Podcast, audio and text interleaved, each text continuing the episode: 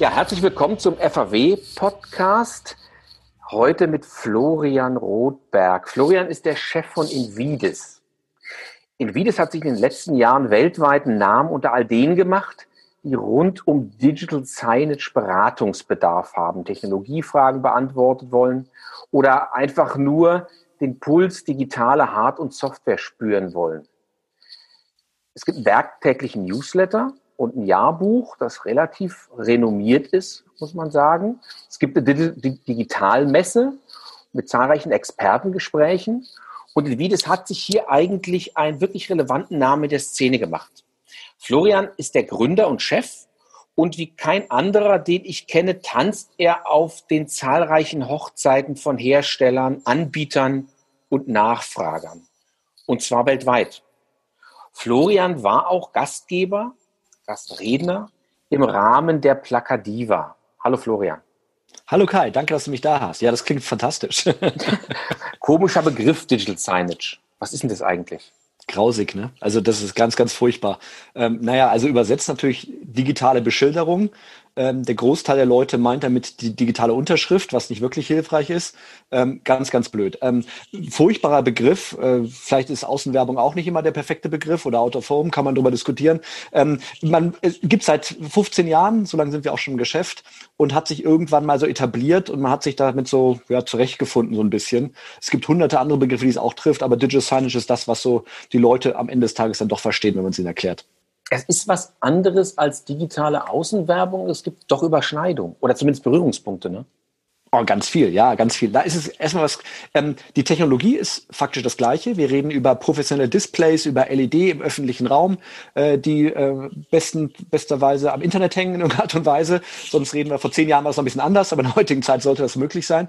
Ähm, und ähm, die 24-7 oder jedenfalls viele Stunden am Tag zuverlässig funktionieren. Ähm, die Geschäftsmodelle sind komplett anders. Ähm, Digital Out of Home ist ein, Geschäfts-, ein anderes Geschäftsmodell, aber basiert auf Digital Signage. Ähm, Digital Out of Home geht es um Fremdwerbung natürlich, aber das muss ich euch, glaube, den, auch den Zuhörern jetzt nicht so erklären, ähm, wie Außenwerbung funktioniert. Das ist Digital Out of Home. Digital Signage kann auch nur das, äh, der Display am Flughafen sein, was dir den nächsten Abflug zeigt, ohne Werbung. Also es ist in der Regel ist es nicht fremdfinanziert bei der ganzen Sache. Ähm, es gibt natürlich manchmal WKZs, Werbekostenzuschüsse oder sowas. Und da gibt es auch ein paar Mischformen, aber eigentlich das Geschäftsmodell ist das andere, die Technologie ist eins zu eins das gleiche. Invidis und ich lese den Newsletter jeden Tag mit großem Interesse. Ihr gebt so einen täglichen Einblick in die Welt der Hersteller, der Produkte, der Macher. Ähm, es gibt auch Jobs, die über eure Plattform vermittelt werden. Aber ihr habt auch so die ganz großen Themen, also rund um das Thema, was drehen sich eigentlich dafür Räder in dem Business? Was ist denn eigentlich, wenn du jetzt in drei Sätzen das sagen würdest, was ist denn euer Schwerpunkt? Uh, ich bin Rheinländer, da fällt mir das drei Sätze immer wenig reden sehr schwierig. ähm, ähm, was sind die Schwerpunkte? Also die Schwerpunkte ist sicherlich die Technologie. Ähm, und die Herausforderung, ob das Digital Science, Digital oder Form ist, glaube ich, ähm, ist es ist nicht, es ist kein Technology Play, wie wir sagen. Es geht nicht um Technologie alleine, sondern es geht um die Verbindung von Technologie, Inhalten, Kampagnen, diese ganzen Geschichten. Und das ist ganz komplex, weil auf Kundenseite es nicht einen dafür gibt. Das heißt also, wir reden, egal ob Digital Signage oder Digital oder Form, mit ganz vielen verschiedenen Experten und daraus was Gesamtes, was Gutes zu machen, was am Ende des Tages die Aufmerksamkeit erzielt, die es soll, ähm, das ist nicht einfach. Und ganz ehrlich, äh, da tun sich die meisten eigentlich noch richtig schwer mit. Das ist aber interessant. Es gibt offensichtlich also keinen Hard- und Softwareanbieter, bei dem man Plug and Play so ein System kaufen kann. Ja, da würden jetzt ganz viele widersprechen, sagen, ah, wir haben alle, wir können alles. also das ist natürlich viel besser schon geworden wie früher, muss man sagen. Und natürlich gibt's auch schon Displays mit eingebauten Media Player und äh, 5G-Modem und weiß der Kuckuck, alles, was man so braucht, so ein bisschen. Ähm, bei der Software wird schwierig, die gibt es auch, aber Software sind halt sehr speziell. Ähm, nee, das größte Thema ist, warum gibt's das nicht alles in einer Hand ist, ähm, weil es kein Silo mehr ist. Man hat vor 15 Jahren, als man damit angefangen hat, ähnlich wie Digital of Home, hat man gedacht, naja, wir sind ein Silo, wir sind unsere Welt und wenn du das alles beherrschst, dann kannst du das alles. Aber heutzutage kommt die Intelligenz ähm, aus der Verbindung, so wie alles im Leben. Es muss verbunden werden zu verschiedenen Datenquellen, zu Backoffice-Systemen. Erst dann wird das System dynamisch und interessant und schnell genug. Und dementsprechend gibt es nicht die All-in-One-Lösung, die man einfach so bestellen kann. Und wenn du die letzten Monate mal so Revue passieren lässt, also dieses Jahr waren ja ein spezielles, ähm, was ist denn so der, technologisch oder von dem, wenn es um die Kombination von Hard- und Software angeht, was ist denn so die Top-Innovation der Gattung hierzulande? Also so respektierlich gesagt, so der letzte heiße Scheiß.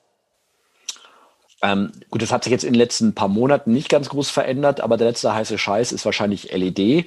Ähm, aber nicht das LED, wie wir es schon allen vom Straßenrand kennen, mehr oder weniger, sondern Micro-LED.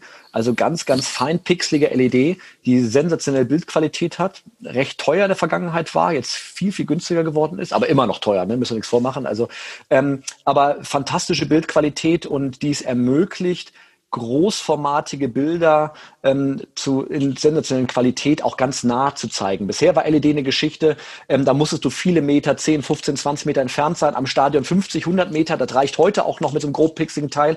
Ähm, aber wir reden ja nun von Situationen, ähm, wo der Zuschauer oder der Kunde ganz nah an diese digitalen Canvases, an diese digitalen Wände herankommt. Und da spielt Auflösung eine große Rolle. Auch bei Out of Home, by the way. Also wenn ich im Auto vorbeifahre, geht das noch. Aber wenn ich am Flughafen oder am Bahnhof bin oder sowas, dann ist das nicht immer nur in 20, 30, 40 Meter Höhe, sondern es gibt teilweise auch drei, vier Meter. Und da muss das auch noch gut aussehen. Spannend. Spielen eigentlich deutsche Firmen in diesem ganzen Business überhaupt eine Rolle? Ähm, was die Technologie selber angeht, nein, aber da spielt auch europäische Firmen kaum eine Rolle, um ehrlich zu sein. Das ist natürlich ein asiatisches Geschäft. Äh, LED kommt zu, keine Ahnung, 90 Prozent aus China oder sowas. Ähm, verändert sich gerade ein bisschen, weil so gerade so einen Technologiewechsel gibt, ein bisschen von SMD, was so das Klassische war, hin zu diesen ganzen Micro-LED-Geschichten.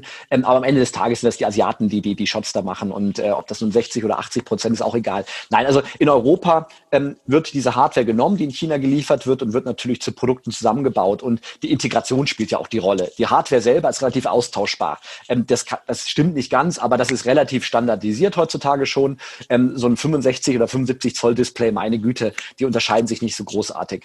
Ähm, aber der Integrator oder der, ähm, der Digital of Home Netzwerkbetreiber, der macht daraus ja erst eine komplette Lösung eigentlich. Das heißt, ähm, er macht daraus dann ein Produkt und erfüllt das mit Leben und bringt es dort auch an, wo es den Mehrwert bieten soll. Und das findet natürlich hier vor Ort statt, weil da spielen kulturelle Unterschiede eine Riesenrolle.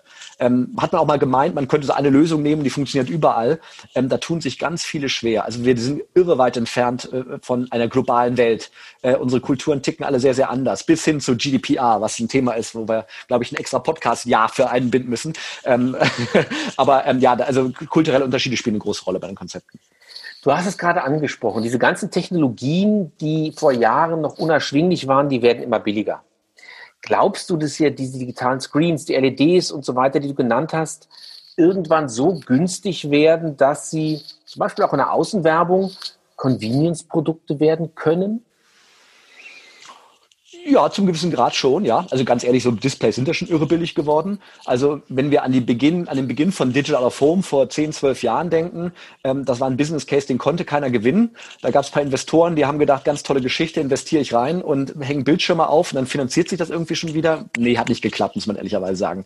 Ähm, und da hat sich ja irrsinnig viel getan. Also so, ein, äh, so diese großen Bildschirme, die gibt's ja heutzutage echt sehr, sehr günstig. Natürlich müssen die heller sein und sie müssen, äh, sie müssen auch bei, bei Kälte funktionieren und sowas. Die Ansprüche steigern sich natürlich auch, die Auflösung ist größer geworden, viel, viel besser. Ähm, aber ja, natürlich wird das ein Convenience-Produkt. Aber wie gesagt, der Bildschirm selber, das Display selber ist ja nicht alles. Es geht um das Gesamtkonzept. Man hat so den Eindruck, Deutschland eigentlich weniger, aber so generell digitale Screens und digitale Werbeträger oder Digital Signage erobert so langsam jeden Winkel des öffentlichen Raums. Was sind denn nach deiner Art, äh, Einschätzung, nach deiner Erfahrung die Touchpoints, die künftig besonders attraktiv sind oder die darauf warten, wachgeküsst zu werden? Oh, ich bin der Berater. Wenn ich das alles verrate, dann mache ich mich arbeitslos. Nein. Wachküssen muss ich auch aufpassen, ich kann meiner Frau keinen Ärger kriegen. Ähm, nein, also es gibt, ähm, also natürlich, ähm, es funktioniert dort. Wir brauchen natürlich ähm, Audience. Ne? Ohne Audience geht's nicht. Das ist, ob das Digital Signage, Digital of Home ist, ist egal. Ich muss gucken, wo ich die relevante Audience kriege und wo sie natürlich auch das richtige Mindset haben. Und das ist eigentlich ganz, ganz spannend. Ähm, der größte Fehler, der da draußen immer noch gemacht wird, auch bei Kampagnen und so Geschichten, ist, dass jemand kommt, ach, das funktioniert auf dem iPad, das funktioniert auf dem großen Bildschirm genauso. Nein, der Konsument hat ein komplett anderes Mindset, wenn er zu Hause auf seinem Sofa sitzt oder am Flieger sitzt und in seinem iPad guckt, dann ist er nämlich 100% auf diesen Bildschirm konzentriert. Ähm, aber wenn er im öffentlichen Raum ist, dann, dann ist der, spielt der öffentliche Raum eine Rolle und die Rolle des Displays oder des Digital, Digital Touchpoints in der gesamten Szenerie spielt da eine große Rolle. Ähm, ob ich da eine Wartesituation habe, ob ich eine Passagesituation habe, was ist der im Stress, äh, ist er, hat er Zeit bei der ganzen Sache, das spielt eine irrsinnige Rolle. Ähm, also es gibt viele Potenziale. Also der Point of Sale ist immer noch super wichtig. Äh, stationärer Retail wird auch nicht sterben, der wird sich stark verändern, überhaupt keine Frage. Aber wir haben total spannende Studien jetzt gerade reingekriegt, die aus dem Juli sind, also mitten in der Pandemie schon. Ähm, und da sagen fast 80 Prozent der befragten Europäer waren das, das waren über 1000 Europäer, haben gesagt, sie möchten in Zukunft mehr digitale Touchpoints ähm, im Store haben, weil sie Angst haben, mit Menschen zu interagieren, weil sie Angst haben, sich anzustecken bisschen pervers eigentlich, weil ja. das die Stärke des stationären Retails oder der, des öffentlichen Welt ist, dass du mit, mit Personen agierst und nicht zu Hause online bestellst. Ähm, aber diese Angst gibt es und ähm, da steckt viel Potenzial drin. Aber nicht dumme Geschichten, ne? nicht einfach, wo nur ein Video läuft und so Geschichten, sondern am besten natürlich, dass sich die Inhalte auf die Audience einstellen. Ähm, und jetzt kommen wir zum ganz gefährlichen Punkt. Da ist technisch unheimlich viel möglich, kulturell akzeptiert und rechtlich erlaubt, ist ein Bruchteil nur davon. Und da kämpfen wir so ein bisschen mit. Und da gibt es ganz viele Player am Markt, die sagen, hey, technisch ist das total toll. Diese ganzen Startups, die bei uns immer anrufen, sagen, erzähl doch mal, ich habe hier was ganz Tolles, das wird alles revolutionieren. Und ich muss mir dann immer zusammenreißen und sagen, ja, ich höre dir erstmal zu, aber ich kann dir jetzt schon vorher sagen, eigentlich was ist. Geht dir vielleicht auch so. Vielleicht liegt es auch daran, wenn man ein bisschen älter wird, dann meint man immer schon alles zu wissen. Ähm, manchmal tut, es liegt man auch falsch, muss man ehrlicherweise sagen. Ähm, und, ähm, da, also Technologie ist ein Enabler dafür, aber nicht alles, was technologisch machbar ist, ist auch sinnvoll und erlaubt. Das ist spannend, weil du gerade über Technologie redest und hast vorhin auch, finde ich, sehr schön dieses ganze Thema Integration, also Systemintegration erwähnt. Ähm, was sind denn so generell die Themen, die uns in den nächsten Jahren in diesem Bereich Digital, Signage besonders beschäftigen werden? Sind es dann eher so programmatisch ansteuerbare Bildschirme oder sind es Targeting von mobilen Zielgruppen über Daten oder ist es am Ende sozusagen etwas, was eher so aus einer Kombination von technologischen Möglichkeiten geht, um, sage ich zum, zum Beispiel Werbung oder eben Kommunikation zu realisieren? Also ich glaube sicherlich eine Mischung aus allem. Also das bin ich ganz von überzeugt. Ich glaube, Sensoren spielen noch eine, werden noch eine größere Rolle spielen. Also Programmatik, klar, das reduziert im Moment alles, das wissen wir, das kommt, ist ja auch schon da, um ehrlich zu sein. Auch wenn viele behaupten, was programmatisch ist und nicht wirklich programmatisch ist. Da ist ja immer noch eine Excel-Tabelle dran. Liebe Zuhörer, Sie wissen, was ich meine. ähm, aber wir, wir nennen das mal programmatisch, weil es sich besser anhört. Ähm, nein, also Sen Sensoren, glaube ich, spielen noch eine große Rolle. Das heißt, dass ich noch mehr erfahre um die Umgebung des digitalen Touchpoints, was da gerade passiert. Ähm, sind da viele Leute? Was für Geschwindigkeiten ist da? Wie sind die Luftwerte? Wie laut ist es bei der ganzen Sache? Eine interessante Sache, die für uns Europäer ein bisschen schwierig sind, äh, der, der letzte heiße Scheiß, um mit dir zu sprechen, ist in den USA zum Beispiel Mikrofone einzubauen, die äh, Schüsse erkennen sodass die Polizei quasi das als Plattform für Smart City nennt. Und das ist ein super, super spannendes Thema. Und die Rolle von Digital Out of Form oder Displays im öffentlichen Raum hat sich mit der Pandemie auch ziemlich verändert. Ähm, und ist eines meiner Lieblingsthemen, weil ähm, ich laufe, ich wohne in München hier und äh, gehe immer viel rum und schaue mir natürlich an, was überall auf Plakaten und digitalen Postern so passiert. Und mein Highlight war wirklich ähm, im Juli, äh, im, im Frühjahr im, im, beim ersten Lockdown, wo ähm, dann PDFs gezeigt wurden von der Stadt mit der großen Unterschrift oder wo die Unterschrift oder der Kopf des Ministers größer war als die Message selber. Natürlich nichts animiert, gar nichts, einfach nur so rein. Ähm, du hast gemerkt, die Stadt, das Land, die Staaten haben verstanden, die öffentliche Hand, was sie mit dieser mit diesen tollen ähm, Touchpoints nutzen können, dass sie Leute erreichen, die sie nicht anders erreichen können. Also das Potenzial haben sie erkannt, sie wissen nur nicht damit umzugehen. Und ähm, das ist sicherlich eines der wichtigsten Rollen, die die Out-of-Home-Anbieter draußen auch verstehen müssen. Sie müssen die öffentliche Hand an die Hand nehmen, ihnen helfen, da das wirklich diese Plattform bestens zu nutzen. Und im zweiten Schritt auch dran zu sagen, hey, unsere Displays, die sind digital. Ähm, wir haben Strom hier, wir haben Internet da. Lass uns die doch als Plattform für Smart City nutzen. Lass uns Sensoren reinmachen, die äh, Luftqualität messen, die von mir aus auch messen, wie viele Leute gerade da sind. Ähm, sind vielleicht zu viele Leute da? Muss ja eine Message zeigen, bitte Abstand halten, Social Distancing. Bis hin zu Gunshots, was wir hoffentlich in, in Deutschland nicht so brauchen, aber man weiß es nicht. Ähm, oder andere Geschichten. Also da steckt unheimlich viel Potenzial dahinter. Das heißt, Digital Out of Home kann eine Plattform für Smart City sein, die der Stadt ganz, ganz viele Infos geben kann. Wo ist das größte Problem? Nicht das Teil mit Sensoren zu bestücken, sondern was mache ich aus den Daten? Weil das einfachste ist, Daten zu sammeln. Das können ganz viele. Ähm, damit ist aber die Privatwirtschaft schon überfordert mit den ganzen Daten. Ist ja unser Favorite, wenn die Kunden immer sagen so, ah, wir sammeln alles im Data Lake und dann kommt irgendein intelligentes macht was draus. Nein, natürlich nicht. Da passiert gar nichts in der Regel. Ähm, sondern es geht darum, diese Daten zu nehmen, ähm, sie aufzu aufzubearbeiten, aufzuarbeiten und in einem Dashboard der Stadt, der öffentlichen Hand zur Verfügung zu stellen, sagen, schaut mal hier sind die Daten für dich aufbearbeitet. Daraus kannst du du deine Ampelschaltung stellen oder darauf kannst du die Messages rausschicken oder kannst die und die Geschichten machen. Und das ist ein weiter Weg. Da haben wir noch so ein Gap. Und lustigerweise ist ein Gap, den sehen wir bei ganz, ganz vielen Technologien um Digital Signage, Digital Out of Home herum. Die Technologie ist immer weiter. Ähm, es gibt ganz tolle Visionen, aber es dann umzusetzen ist ganz, ganz schwierig. Kai, du erinnerst dich, als digital damals kam, hieß es, ja, das ist total toll. Wenn es regnet, bewerben wir Gummistiefel und wenn die Sonne scheint, Eiscreme. Ähm, ja, haben alle gesagt, ja, theoretisch ist es ganz toll, aber ich habe leider nicht beide Kunden, die zu gleichen Zeitpunkt ihre Kampagne starten wollen und ich kann nur das eine oder andere und schon rechnet sich's nicht mehr. Also man merkt, der Markt braucht immer ein bisschen länger dafür, aber das Potenzial ist riesig. Und du hast es vorhin angesprochen, spannendes Thema. Es ist ja auch eine kulturelle Frage. Ne? Will ich als jemand, der durch die Straßen geht, dass meine Daten erfasst werden? Klammer auf. Wahrscheinlich dann, wenn ich selber einen echten Mehrwert davon spüre. Und ich glaube, das ist für die Bevölkerung auch wichtig oder für den Konsumenten wichtig, dass er merkt, okay, ich habe da was von, meine Stadt hat da was davon, ne? wenn es ein integraler Bestandteil von Smart City ist. Absolut. Und das kann, das können auch ganz simple Dinge sein. Lichtbeleuchtung zum Beispiel. Leute fühlen sich sicher, wenn es hell ist bei der ganzen Sache. Wir haben ja früher den berühmten Test gemacht, äh, schon 10, 15 Jahre her, ganz am Anfang unserer Zeit. Da haben wir Zigarettenkippen ge gezählt am nächsten Morgen und haben da festgestellt, wie, wie, äh, wie viele Leute sich äh, vom, vom Display aufgehalten haben. Äh, vom Schaufenster oder so Geschichten. Das ist heute ein bisschen schwieriger natürlich. Nicht nur, weil es E-Zigaretten gibt, sondern weil keiner mehr raucht. Ähm, aber ähm, das heißt, ähm, das, das funktioniert. Die Leute fühlen sich wohl bei Bewegtbild.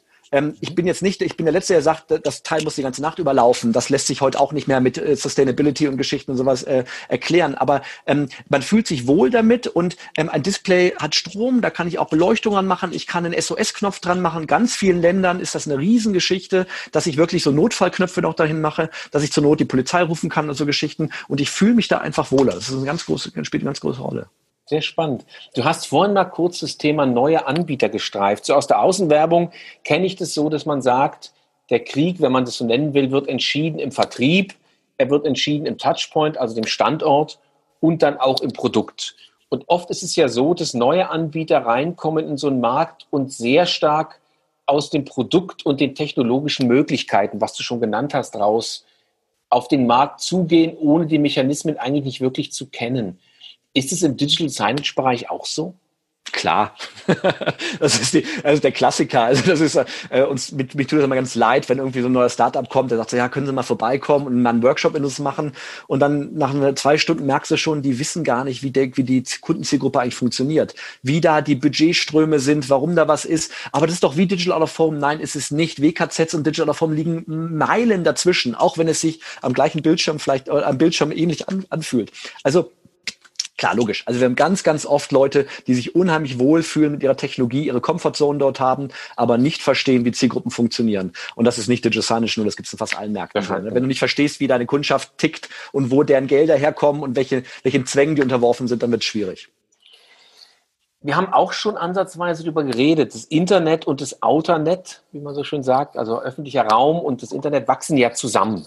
Gerade in den Bereichen, in denen du dich bewegst, wird es ja auch für die die so Digital Signage machen, immer wichtiger. Werden aus deiner Sicht Online, Addressable TV, digitale Außenwerbung, Digital Signage und Mobile irgendwann zusammenwachsen? Auch so aus, dem Produkt, aus der Produktions- und Absenderlogik?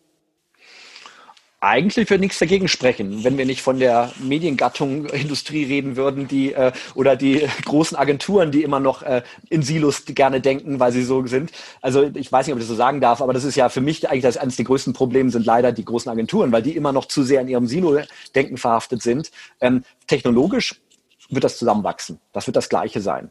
Ähm, von den Business Cases her, von den Budgets her, muss man einfach schauen, aber mittelfristig klar, logisch war. Es ist ja IP gesteuert. Es ist ein Display, was am Internet hängt. Ob das nun 86 Zoll ist, ob das 40 Quadratmeter groß ist, weil es ein LED ist, oder ob es ein kleines Display ist. Vom Prinzip her ist es ähnlich. Das Mindset ist was anderes. Aber alles, was wir jetzt ja probieren zurzeit, ist ja das zu, zu verbinden und, und den Konsumenten über alle Screens hinweg zu erreichen und immer mit der richtigen, mit der richtigen Message in der richtigen Form. Und das ist eine Herausforderung. Das kenne ich bisher noch nicht, dass es wirklich einer gut kann. Aber das ist natürlich das Ziel, absolut, ja klar. Wie ist denn das generell im Ausland? Du bist ja sehr viel im Ausland unterwegs und weißt, du machst auch viele Projekte, ob es jetzt privatwirtschaftliche oder kommunale Projekte sind. Eigentlich in allen Herren Ländern bist du in irgendeiner Form zugange. Was sind denn da so die Top-Themen? Ja, dieses Jahr ist es ein bisschen schwierig mit Reisen, genau. muss man ehrlicherweise sagen. Aber ich, ich, reise normal sehr, sehr viel. Also drei, vier Tage die Woche bin ich bestimmt unterwegs und äh, ja, verbringe sehr, sehr viel Zeit ähm, auf dem, in sehr vielen Ländern.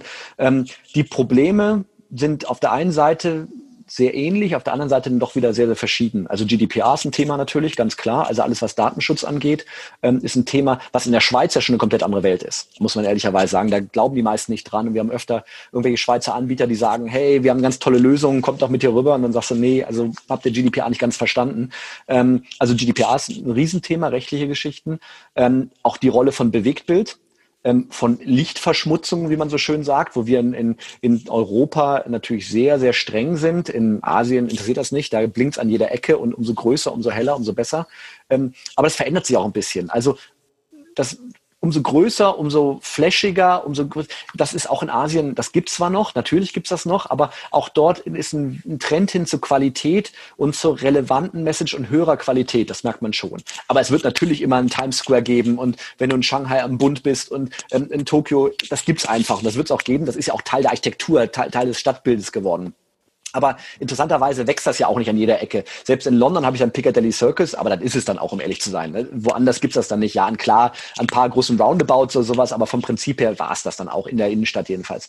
Ähm, also digital mehr, ja, hoch mehr Qualität, auch das. Ähm, muss es komplett flashy sein? Nee, das nicht. Also die, das Kulturelle spielt eine große Rolle, wie du Messages erzählst, ähm, wie was für ein Mindset die Kunden haben, wie positiv sie diesbezüglich aufgest aufge ähm, aufgestellt sind, das spielt schon eine, eine, große Rolle. Also deshalb ist die Herausforderung schon, das Kulturelle immer anzupassen. Und ähm, da tun sich gerade globale Brands eigentlich in der Regel sehr, sehr schwer ähm, weil die meinen, mit einer Kampagne, die sie für viel Geld produziert haben, dass sie es auf allen, auf allen äh, Ländern der Welt ausspielen zu können. Ton ist zum Beispiel auch so ein Thema. In mhm. vielen Ländern gibt es Ton. Ne? Also gibt es einfach, klar, kann man schöne Geschichten machen, fühlt sich fast wie TV an. Ähm, ist bei uns nicht der Fall. Wollen die Leute auch nicht, akzeptieren die auch nicht. Schönste Geschichte waren ja, die, die ein bisschen länger in der Branche sind, kennen das ja. Eins der ersten Digital of Home Projekte war ja nicht Out of Home, sondern war in Tankstellen drinne. Ähm, und ähm, da lief mit Ton natürlich, das war ja die gelernt, so hat man das ja von TV gelernt. Ähm, und das erste, was die Mitarbeiter gemacht haben, wenn die auf der Schicht waren, haben erstmal einen Stecker gezogen, äh, weil sie das den ganzen Tag über nicht diesen äh, 60 Sekunden Loop hören wollten, hat sich einfach keiner Gedanken gemacht über die Mitarbeiter, ne? die Akzeptanz davon. Und das sehen wir immer häufiger. Da können wir ganz viele lustige Geschichten erzählen, wie oft ähm, Digital of Home oder andere Dinge auch abgedeckt werden, weil sie einfach nicht mit den Leuten vor Ort abgesprochen worden sind und die den Sinn darin nicht verstehen. Also wir merken das ganz oft in Stores, da wird dann eine Palette vorgestellt oder ein Plakat, ein Poster vorgehangen, also Geschichten, ähm, weil die einfach sagen, ja, kommt vom Head Office, interessiert mich nicht, sondern blöde Werbung nur, also Geschichten. Und ähm, da passiert schon einiges. Also bei Westfield zum Beispiel in den USA, äh, einer der größten Mallbetreiber, gehört ja zu Uni Unibail Damco hier aus Frankreich, ähm, die haben kleine Sensoren eingebaut in die, in die Digital of Home Teile rein, nicht um irgendwie Audience Tracking zu machen, sondern einfach nur zu gucken, dass ähm, kein Pappaufsteller oder eine Palme oder sowas vor dem Display ist und quasi den, den Blick auf das Display äh, verstellt. Spannend. Das heißt, am Ende des Tages würdest du aber dann auch sagen, ich komme nochmal auf dieses Asien-Thema zurück, wo es eben nicht mehr so wahnsinnig viel blinkt und donnert und sonst wie. Und das sind Piccadilly Circus ja auch angesprochen. Das heißt, der Trend geht gar nicht um, unbedingt dahin, dass man sagt, es werden besonders große Formate sein, sondern der Trend geht eher darum zu sagen, ich besetze mit passenden Formaten intelligente Touchpoints, oder? Klar, ja. Und die Verbindung ist ja über Mobile auch. Ich will ja auch einen, Rückkanal hinkriegen. Ähm, und das geht nicht mehr über riesengroße Geschichten, die gibt es immer noch, aber es geht ja darum, wie kriege ich den, wie kann ich den Konsumenten, äh, wie kann ich ihn dazu bringen, dass er sein Telefon rausholt und ich quasi mit ihm eine One-to-One-Verbindung aufmachen kann. Weil Out of Home wird immer One-to-Many sein. Da können wir so viel machen, wir wollen, ist auch gut so, das ist die Stärke des Mediums. Ähm, aber äh, die, die, Herausforderung ist natürlich, wie kriege ich eine One-to-One-Kommunikation raus? Und da ist das Mobiltelefon natürlich der Trusted Device und äh, absolut das, das Beste, was da gibt. Das finde ich einen ganz wesentlichen Punkt, ehrlich gesagt. Das Außenwerbung ist tatsächlich immer Reichweite, natürlich in Zielgruppen logischerweise und im Targeting, aber es geht nie um eine 1 zu 1 Beziehung. Und was du sagst und was du vorhin auch mit dem Thema Datenschutzverordnung, Grundverordnung angesprochen hast, hier bei der Digital Signage entsteht ja unter Umständen die Notwendigkeit, auch Menschen individuell zu tracken, weil ich sie auch individuell ansprechen möchte, wenn sie vor meinem Display zum Beispiel im Geschäft stehen. Ne? Das heißt, da ist offensichtlich die Notwendigkeit dann nochmal eine ganz andere, als wenn ich sage, ich strahle eine Botschaft in den öffentlichen Raum aus. Absolut, ja, klar. Also, wie gesagt, technisch irrsinnig viel möglich und auch die Versuchung ist groß ähm, weil es technisch machbar ist, zu identifizieren, ach, der war doch gerade schon im Display, jetzt spiele ich ihm doch die Message ab oder der kommt gerade in der Mall aus dem Store raus, da versuche ich ihn jetzt nochmal zu beeinflussen. Das geht alles, aber das ist kulturell nicht akzeptiert, es ist rechtlich nicht erlaubt und der Konsument möchte es nicht. Mhm. Punkt. Ganz einfach ist das. das ist, ob das uns gefällt oder nicht, äh, spielt keine Rolle. Er möchte es nicht. Und das Targeting kann sehr schnell zu, zu, zu, zu gut sein. Ich habe da eine persönliche Geschichte. Als mein, als mein zweites Kind, meine Tochter geboren wurde, bin ich zwei Stunden oder drei Stunden nach der Entbindung zur Bank gegangen, am Geldautomaten Geld zu holen. Und da wird ja immer so Werbung eingespielt, bevor das Geld ausgespielt wird. Und da kam so eine Geschichte, planen Sie eine Familie zu gründen, hier den neuen Kredit bei der ganzen Sache. Und ich bin tot umgefallen. Okay, man ist nicht, sowieso nicht zurechnungsfähig, wenn man gerade Vater geworden ist, ob beim ersten und zweiten Kind. Aber ähm, ich bin umgefallen. Woher weiß die Bank, dass ich vor drei Jahren, äh, vor drei Stunden gerade nochmal Vater geworden bin? Hat nichts damit zu tun gehabt, war reine Zufallsgeschichte. Aber ich habe es an mir selber gespürt, wie Targeting auch too much sein kann. Spannend. Ähm, Corona. Ja. Eure Branche oder deine Branche ist ja wie alle derzeit, die was irgendwas mit Medien zu tun haben, durch Corona auch nicht unberührt geblieben. Wie ist denn das aus Sicht der Anbieter, mit denen du jetzt zu tun hast? Wie deutlich ist für die, dass Projekte so nicht umgesetzt oder gar nicht umgesetzt werden können, die im letzten Jahr noch als erfolgversprechend irgendwie in den Markt gelauncht wurden? Also das Wichtigste an der ganzen Sache ist eigentlich, ähm, digital ist nicht Teil des Problems, sondern digital ist Teil der Lösung. Das ist ganz, ganz wichtig. Ähm, das spielt eine große Rolle. Natürlich ist der Markt nicht so gelaufen, wie es die meisten Leute geplant haben. Die sind auch total verwöhnt gewesen. 15 Prozent Compound Annual Growth Rate über Jahre hinweg, alles unter 15 waren schon Drama gefühlt. Ähm, jetzt haben wir Q2 gehabt im zweiten Quartal minus 50, 5-0. Also, ne, also das war also unvorstellbar. Ähm, Q3 war wieder super. Und Q4, ja, muss man ein bisschen gucken, aber scheint jetzt auch nicht so schlimm zu sein, wie es, wie es Q2 gewesen ist.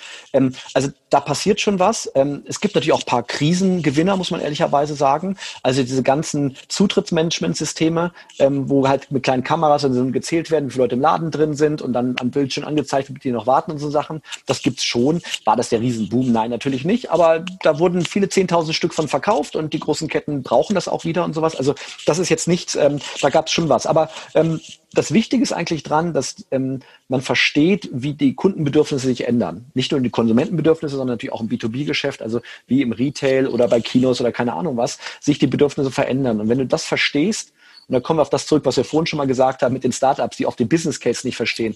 Wenn du verstehst, wo die Pain Points sind bei deinen Kunden, dann kannst du da auch Lösungen für konzeptionieren, die passen. Natürlich musst du die anpassen mit Finanzierung, aber ganz ehrlich, Finanzierung ist das einfachste der Welt heutzutage. Das ist nicht das Problem. Also den CapEx loszuwerden und das schön über viele, viele Jahre verteilen. Das, das ist nicht das Problem. Und wir sehen auch Investitionen. Also es ist nicht so, dass die Leute sagen, oh nee, ich brauche im Moment nichts. Natürlich finden die großen Rollouts über tausende von Filialen nicht so statt wie geplant. Aber wir sehen auch, dass Projekte und viele Projekte sind auch Langfristprojekte genauso abgerufen werden in den letzten zwölf Monaten, wie es vorher war. Klar, es war ein bisschen schwierig, wenn du nicht installieren kannst, so eine Geschichte, aber das, das Grundbedürfnis nach digital und dynamischen Touchpoints, digitalen Touchpoints ähm, im öffentlichen Raum am Point of Sale ist geblieben. Es fühlt sich ein bisschen anders an, ist ein bisschen zeitversetzt vielleicht, aber wie gesagt, Teil, nicht Teil des Problems, sondern Teil der Lösung. Das heißt, eure Prognose in deiner Branche für die nächsten Jahre ist sehr positiv. Absolut, ja. Ja. Aber auch für, für, für Digital Form auch. Also nicht nur für Digital Science, absolut, absolut. Es wird mehr kommen davon. Man sieht es ja auch.